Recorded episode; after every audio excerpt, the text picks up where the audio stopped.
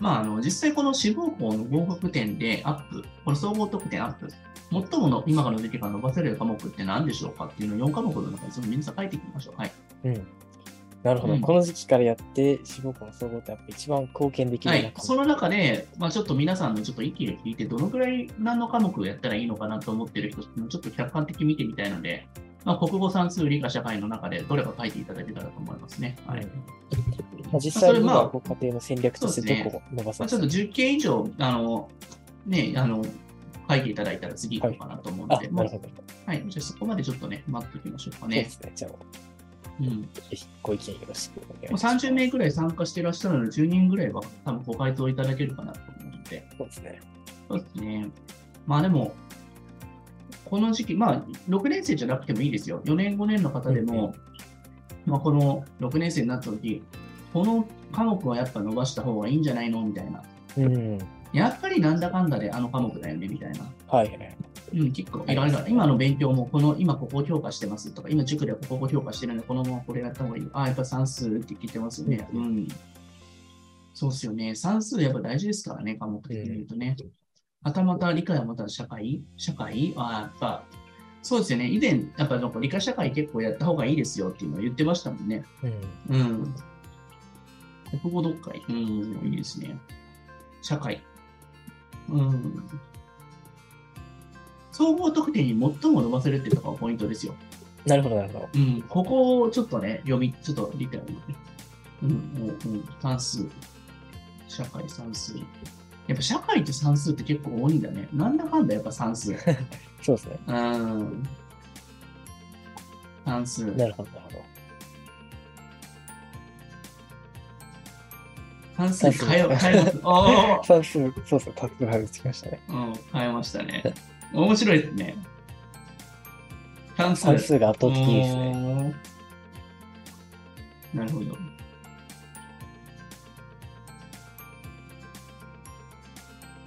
まあこんなもんでしょうかね。そうですね。はい。ありがとうございます。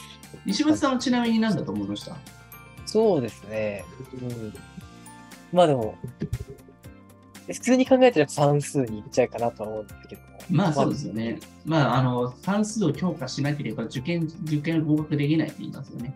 はい。ただ今回ここ書かれてるのは、総合得点で一番最も伸ばせる科目だよって、伸ばせるだよ。ああ、なるほど。伸びしろが一番。そう、伸びしろが一番あるっていう話ですよ。なるほど、なるほど。うん、今、なんかやるべき科目っていう言葉となんか間違えてると思うんですけど、伸ばせる科目ですよ。確かに。でもみんなやるべき科目は算数だと思ってると思うんですけど、伸ばせる科目って別に算数のそんな伸びないですからね、なるほど結論から言うと。やるべきか伸ばせるかはまた別の話。全。然違う。だからそのやるべき科目っていうのは、まあ塾の宣伝だったり、そういったものだったり、中学受験イコール算数みたいになってるんじゃないですか。はい。そのね、あの、提出あるから、そう思ってるだけで伸ばせる科目違いますよ。なるほど、なるほもうどう考えてもこれは国語でしかないですね。ど。国語なんですね。なるほど。はい。そうかこれ皆さん結構ね、意外だったと思うんですけれども、うん今日見てる方は結構ラッキーだと思いますよ。そうですね。うん。なんでなのかっていうことなんですけど、はい。かもちろん漢字とか語句とかってやるのは当たり前なんですけど、それ以上に、皆さん今みたいに算数って言ってた人9割じゃないですか。そうですね。やってでしょだからはい関心が皆無なんですよ、国語に対しての。はい。そうなんですよ。だからこれ見てない人とか、僕の配信見てない人とかっていうのは、うんほぼほぼ算数やるよ。そうですね。意識がどうしても国語から外れちゃいますよね。そうです、そうです。あもうこの時期やらなきゃやらなきゃならないけど、僕意外と中1で今まで結構やってきて、この時期割と直前に追い込んできたのは、もう長文どっかで死ぬほどやってましたよ。ああ、そうなんですね。なるほど。うん。もちろん、その受験対策の算数のテクニックはは、もうご要望があるからやるけれども、それプラスアルファ、国語ってところはやっぱり丁寧にやっていくよ。はいはい。なんでかってみんな無関心だからやらないんです。評価しないんですよ。そうですね。なんか確かに算数ってなんか何をやったかがすごい分かりやすいんですけど、国語って、あの身についてる実感が、ないでしわょかりづらないいでしょでも、実は点数めっちゃ伸びるのよ。うん思ってる以上に。確かになんか意外とテクニックがすごく多いんですよね。もうちょっと長文でちょっとそうですね。国語に対しての、やっぱ今からやるべき国語に対して、これね、やっぱねうん、みんな勉強しても変わらないの思うけど、すごく効果がありますうん。うん今みたいに、みんなさん書いていただいたように、先入観で算数を勉強して、国語の教科が本当手薄になるんですよね。うん確かに。無意識に、その、追いやっちゃうっていうか。あとは、国語では上げたいので、読解力上げたい、上げたいって言って、読解力と点数力が全然違うからね。うん、なるほど。得点力っていうのは。そうですね。実は、まあ、石川先生の指導の方法でもあるんだけど、はい本読むのが好きな人でも、嫌いな人でも、関係なく点数は取れるんだよって話うなんんですよ。。そうですね。確かに。国語得意な生徒の中でも、本読むの好きな人と本読むの嫌いな人、まあ半々ぐらいですよね、意外と。嫌いだけど、なぜか説明文とか特定を取れるっていう子結構いいるんまですよすね。かなりの割合でいます。それは、説問の問いかけに特徴だったらパターンがあって、選択肢もそれなりにパターンがあるから、それに対して理解してるからなんですよね。なるほど、なるほど。確そかにれそうをでやり込むんですよ、この時期に結構。すね。うんあこのパターンでこの問題、それを過去問の中で、その傾向とかパターンって分かってくるじゃないですか。はいはい。それに慣れていくんですよ、時間配分とかも。なるほど。ああ、そそうですね。確かに。しかも、そのなんていうのかな、もちろん何回も言うようだけれども、問題作ってる人と、問題をその、ね、筆者の人とは別々だから、書かれてる人の意図が理解できて、ね、そこのところしっかりやっていけば、また同じパターンで答えていけば点数になるよっていうこともあるし、うんあとは、なんかあとは僕は、その得点力っていう部分に関しては、石田先生結構添削を結構細かく見てくれてるじゃないですか、みたいなはいはところにい。関そうしてですね。うん。なんかあれ点は、数が入ってるとかこれは、綺麗に作れる文面を知ってるかどうかだと思うんですよ、変な話。ある種のその型というか。そうそう、システム硬さ、あ、うんこの問題に対してこういう答えだったら綺麗だね、あ、なるほどねっていう感じの、なんかはあいはいのは、い。綺麗な文章ってあるじゃないですか、そのそうで答すねえっぽい、採点者が答えっぽい文章丸をつけたそこくなるようをないかにこれを知れるかじゃない、この時期の。うそれを知らないで、しかもこれやらないんで、だからみんな。ああ。やらないまあそそのこは型をあんまりなら教えてくれませんね。教わ教わらないし、ここを綺麗に得点源というのは、その技術の部分だったり、この読解のところを、今のこの時期に強化してやろうってやつほぼいないんですよ、やっぱ。うんこの時期にあえてっていうんですね。いや、それ怖いもん、やっぱ。算数やっとかなきゃいけないからで、周りの流れもあるし、うん俺まだできてないし、それで5個覚えようとか、漢字やろうとかってなるんだけど、意外とここやれれば、差はすごい出るんですうよ。んなるほど。まあ確かにこの時期的に、まあ精神年齢的にもかなり成熟していろんな文章が理解できるような能力も育ってきてますよね。あとはこの時期に国語のエネルギーを注力できるかってとこで、みんなができないから、ちょっとでもいいから隙間時間やってみてよ。うん。めっちゃ変わるし、算数も読解できるようになるよ、多分。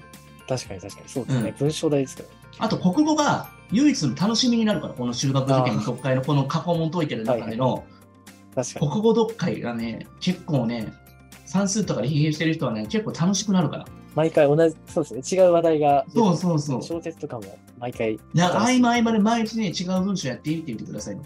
国語があるじあのテストやってみたりとか、確かに確かに。重視本番も大体国語じそうですね。ゃん。うん。うん。なるほど。うんうんうんうん。相性がわ合わなかったら点数悪いといつも言ってるんです。ああ、そう、相性っていうよりかは、そうなんですよね。まあ、結局、うん。そうのそうそうそう、ウォーリュー探せですよね。相性合わなかったら点数悪い。相性も、そのパターン知らないからなんですよ。そのうん自分がその得意なパターンだけはやっぱあるから、それを知らないだけだから、はいはい。うんそうですちねゃんと自分が点数確得点になってるような回答のやり方とか、しっかり解説読んで、かにそれに近づけれる訓練をしていければいいので、それがちょっと難しかったら、本当添削してくれる先生とかをそばにつけて、国語を思いっきり強化してもらうとかっていうのがいいと思いますよね。そうですね。まあちゃんと解いたものに対してフィードバックくる環境っていうのは大事ですね。うんだからどうしても僕らも国語本当はやりたいんだけど、ご依頼として算数やってほしいって部分があるからできない部分だけど、本当はやりたい。うん。ね点数になるもん、うん。波あるでしょ。波って実はなくなるから、やっぱそのやり方のパターン知らないだけだから。うん。うん、取り始めたらこのパターンで来たかっていうのがあるんですよ。うんそうですね。うん、一度取り始めるとあこれ多分このぐらいの、ね、抜き出しでちゃんとなんかかけたら気持ちとそのきっかけはいとは変化した後のうん。確感情の部分3つセットで書いたらあ点数になるんだなっていうの分かってくるからかに確かに。どれかのその2つ分が抜けてたりとかキーワードちゃんとなんか抜き出しきれてなかったりするところがあるから。あここまでこれ書いたらいいんだなっていうのも、やっぱそのパターンを過去問でやっぱ実践でやっぱ身につけていくべきだよね。さっきの実践特のに話しながらそうですね。まあ、記述に関しては逆に点数がすごく安定しますよね、選択安定する。るの、実はもうそうですね本当4分の1じゃないですか、選択なんて。うんうんうん。それを考えたときに、こっちの方が、技術の方がめちゃめちゃ計算定するからね。そうですね。一定以上は必ず取ってきますもんね、かける子っていうのは。そう、そうなのよ、そうなのよ。これめちゃくちゃいいこと言ってますね、一番先生ですよ、これ意外とみんな国語苦手な人って選択問題しかやらないとか言ってるんだけど、技術考えた方が点数全然違うからね、その。そうですね。選択問題は意外と、うん、やっぱりばらつきが出てきますね。ではいどうしても僕らでも間違えてミスってしまうところあるから、え、なんてとかって、6割な、なんかあれ、パーセンテージですよね、合ってるかどうかって結構、最後。そうですね。あの、意外と、あの、あ過去問の回答とか見てもずれてたりする時もあったりするので、うんうんなんか明確になんかは、いそうなんですよ。だから明らかに40%、30%、40%、それでなんか6、70%ぐらいのところで、最後なんかパーセンテージ残ったやつを最後残して選びますけど、あ、やっぱりこれだってたんだみたいな、はいそんなノリっすよね、やっぱり。そうですね。100%の回答っていうのはあまり、これだっていうのは、うん意外と古文とかそのぐらいっすよね。はいはい、そうですね。うん、古文、漢文ぐらいで。そう考えると、記述って意外と点数取りやすいので、うん。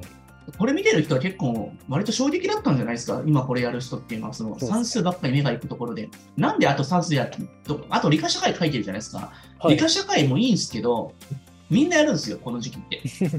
まあやっぱりみんな書いてんじゃん、やっぱ。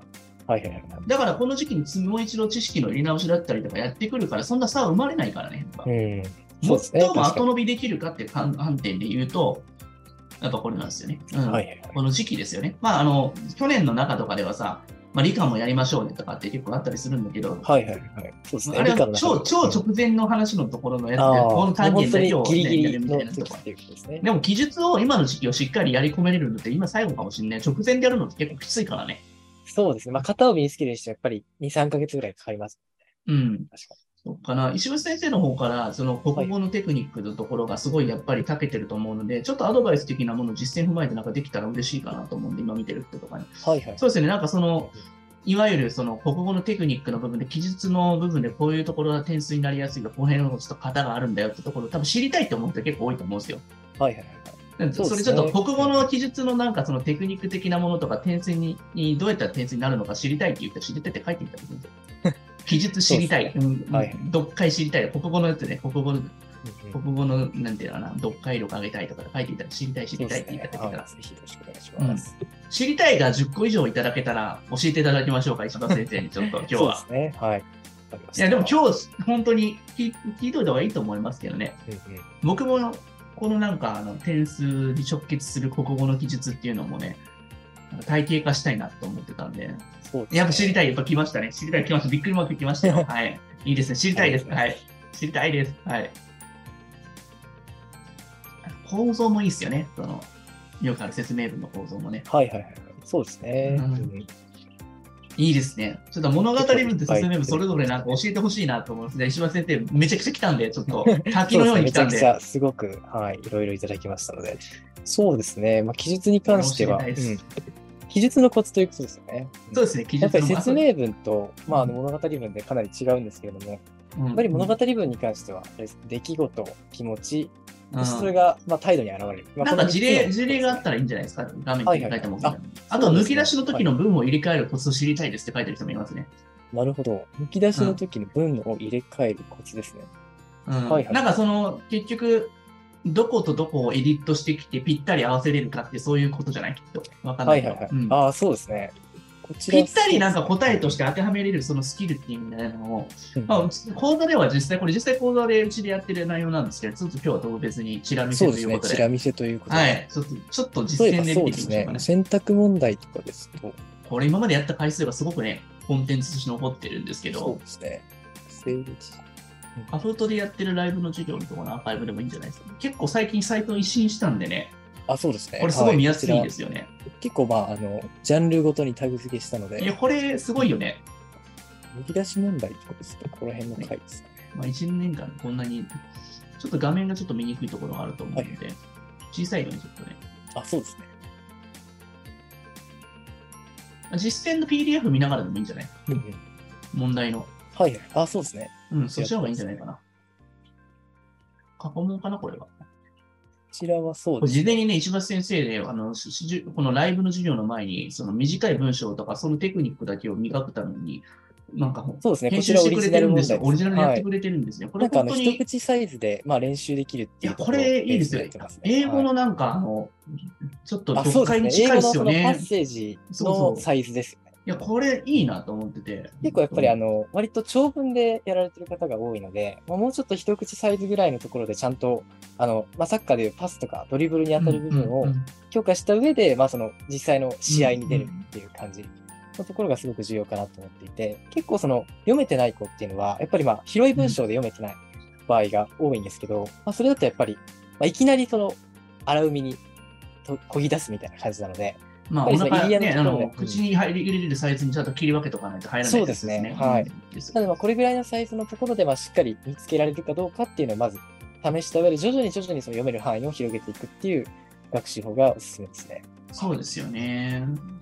結局は文章が長かったり短くなっても構造っていうものは変わんないですからうんね。うん、そうですね、はい。特にその文章によっては、そのギュッとまとまった構造をしている文章とかもあったりするので、うんうんまあ、そういったものでまず練習してから、徐々にそのあのさらに長くした文章、もうちょっとその冗長な文章に手を広げていくっていう流れがすごく重要ですよね。うんうん最初から大きいものをやると、どこが重要なのか抜き出すところもわからないですからね。その構造自体がすごく分かりにくく複雑になっちゃってるので、いきなりそこからやってしまうと、その論理構造をインプットするのができなくなってしまうということなんで、まあ、6年生の教材だとかなり複雑化しているので、そういった意味で4年生、5年生の教材がそうおですすすすめではないかねな。というところではあり論ます。理構造が結構本当に目に見えてわかるような内容のボリュームの方が、うんうんここが苦手な子にとってはすごくいいですよね。そうですね、まあ、特にこの時期というか、まあ、やっぱり基礎力をつけるには、その何を読むかっていうところがすごく重要になってくる。るので、やっぱりその教材の選定っていうのは、すごく一番重要なところかなとは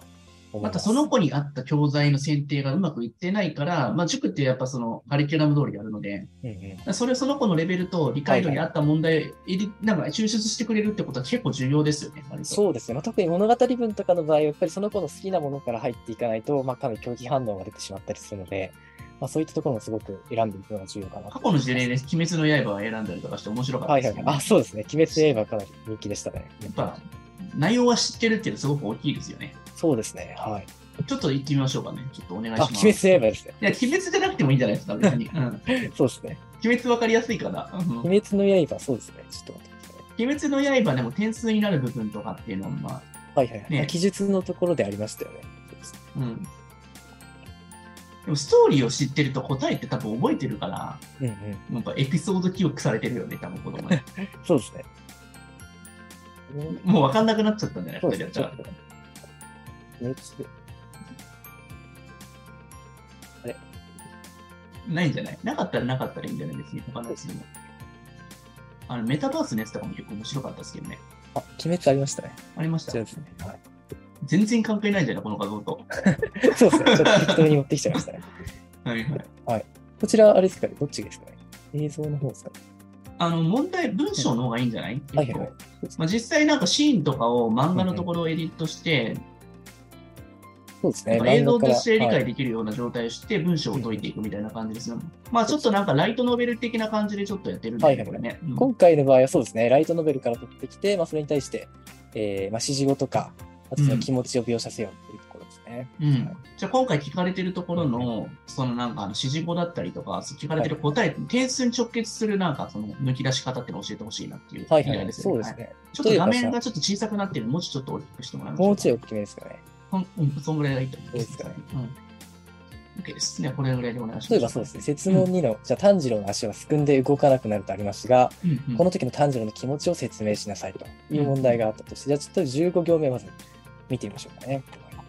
まあ、意外と今の問題だけで、すくんでっていうところだけ読んで、本部読んでない子結構多いそうなんですよ。よね、本当にあの本文と問題を往復するだけで意外とそのスキルがそもそも育ってない子結構いたりするので、うん、まずはそこから徹底的に教えた方がいいですよね。うん。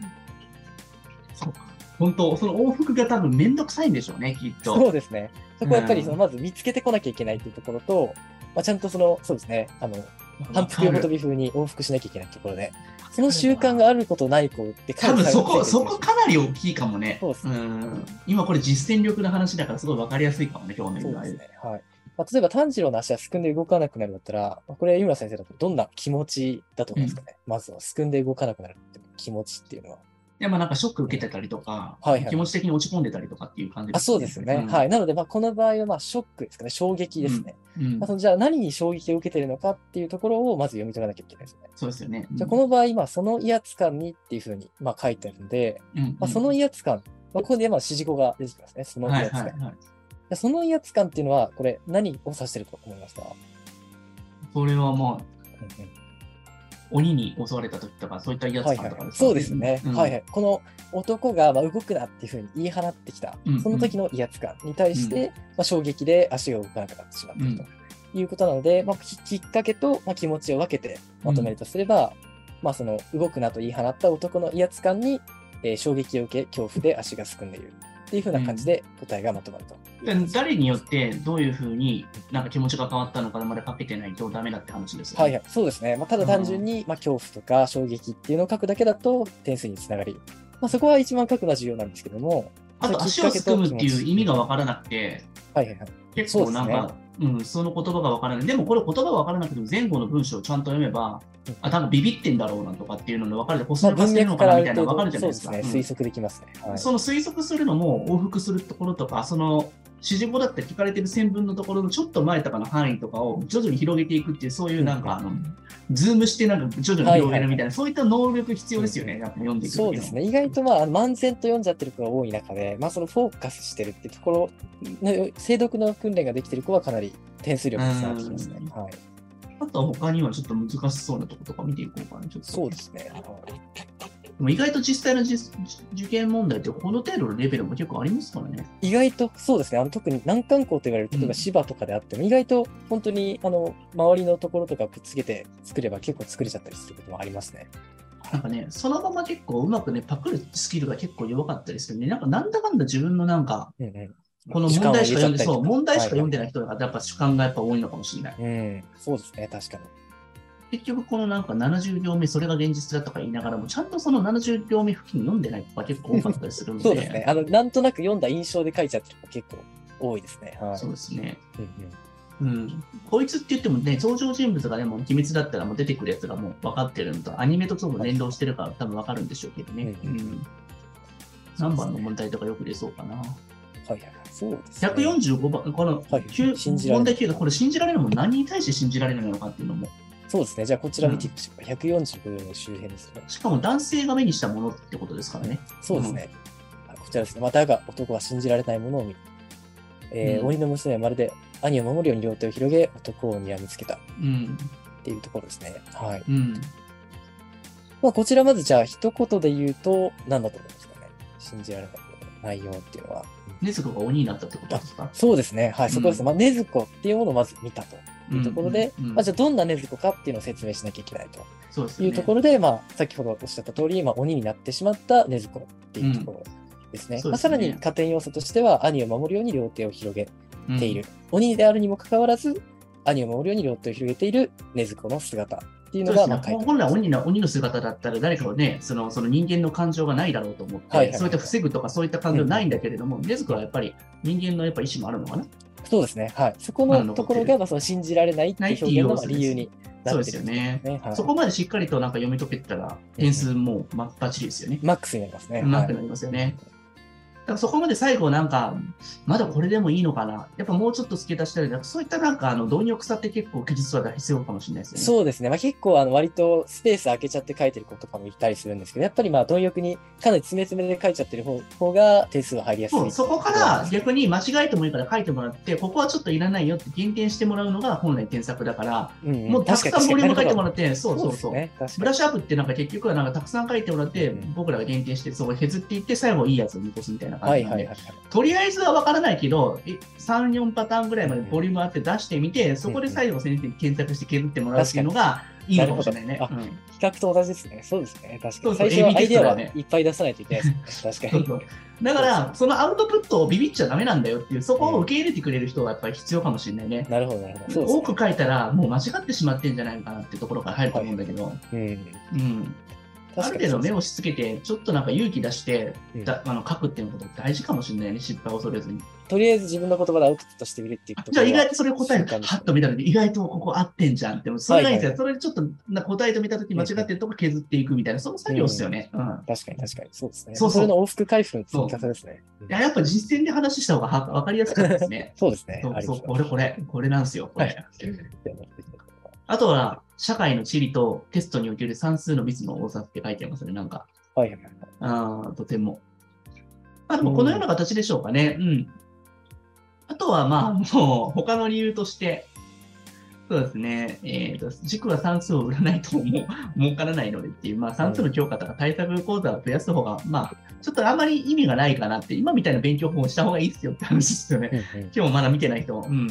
な感じですよね。はいでも実際算数の難しい問題とかを今からやるよりか、今のやり勉強算数やって、ここがやった方が絶対楽じゃないまあ確かにそうですね。算数で2、3点伸ばすのって意外と難しいですからね。そうなんパですタよ、ね。ーンを覚えても、それがちょっと変わっただけで点数につながらなかったまだりし計算もね、結構きつそうじゃないですか、実際のところね。ます確かに確かに。うん。うんっていうところもあると思うのでね、はい。感じですよね、はい。ですねはい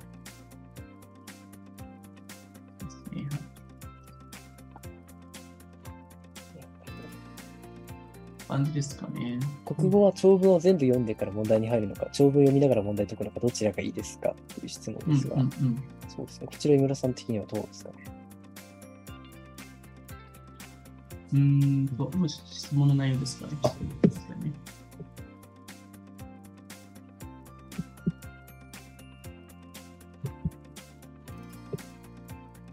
ぼ国語は長文を読んでから問題に入るのか、長文読みながら解くのか、どちらがいいですか、うん、その時によりけりだと思うんですけどね。うんまあでも、なんて言うんですかね、もう時間がなかったりとか問題量が多かったら、先に僕結構問題読みますよ、割と。うん、なるほど。確かに。今だって問題読んで前後の部分とか結構読んでいったので理解できちゃうじゃないですか。そうですね。まあ、確かに今の付き合ったと完全にあの問題ベースになってましたね。そうですね。だから全部読むって、読んでたとしても音読とかなんか目読しても、一番なんか力入ってないの忘れちゃうじゃないですか、長かったりすると。そうですね。ストーリーも。確かにえ、うん、どこのところ何だったかなと思うんだったら、結構問題ベースにそこのところの線分の近くのところ読んでいって、それ当てがあって探していくことの方が、効率いいんじゃないですかね。多分体力的に消耗しますね、全部読んでたら。確かにその読むのが遅い子の場合は、あんまりその全体読むのに時間かけちゃうと、結局焦って問題解けなかったりするので。僕、そこの問題読むの時間かかりすぎて、結局なんか、あれと思って前半のやつ忘れちゃったりするんで、もう一度また読み直したりとかしてると、すごく効率悪かったんで、確かに。物語の場合、うん特に場面が切り替わったりするので、そこのところで置いてかれちゃったりしますよね。うん。こんな感じですかね、はい。なるほど。ありがとうございます。うんうん。じゃうあ、ん大体、そうですね。今日のメインの内容はこんな感じで、質問コーナーも配して大丈夫ですかね。はい、そう